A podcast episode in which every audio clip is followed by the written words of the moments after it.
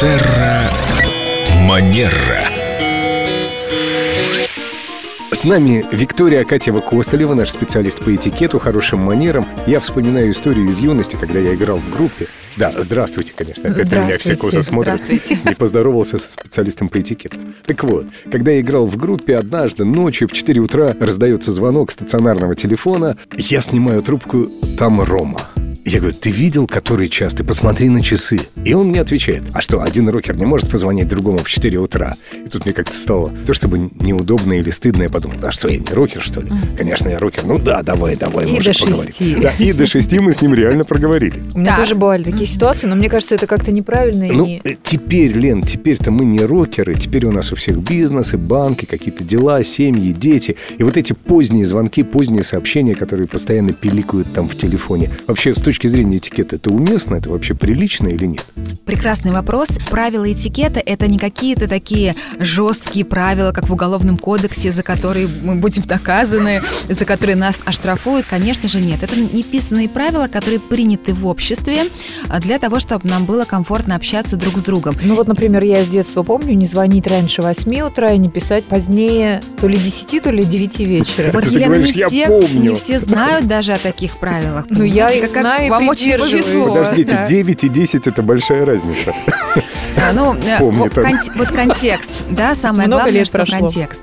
И по большому счету, когда мы задаем себе вопрос, уместно это или нет, мы смотрим, а насколько ситуация позволяет. Если я рокер, если мой друг рокер, он знает, что у меня образ жизни такой, что я могу в три часа спокойно не спать, то это допускает.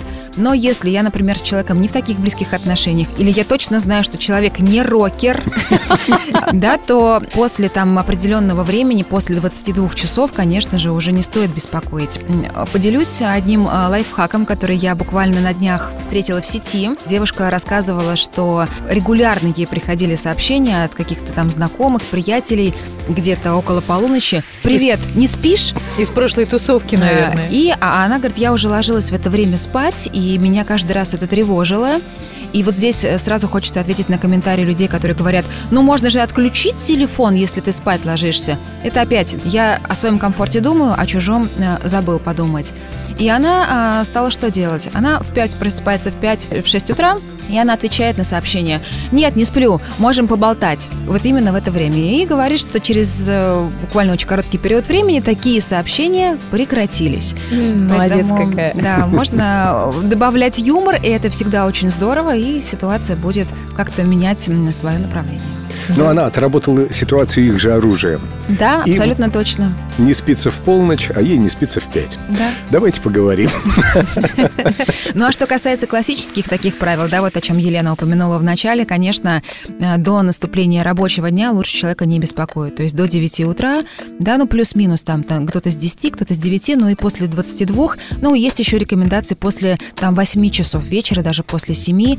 По деловым вопросам лучше человека не тревожить. И в выходные, наверное, тоже. Ну, Желательно. Желательно, да. Бывает иногда исключения редкие. В таком случае нужно извиниться и сказать извини, что беспокою тебя в выходной. Да. А у некоторых эти редкие исключения – это их повседневная ежеминутная жизнь. Ну, можно им только посочувствовать. Специалисты колл-центра, это он на вас. Мы вам сочувствуем. Виктория, спасибо вам большое. И вам. И всем, кто не звонит после полуночи и до 9 утра. Терра Манера.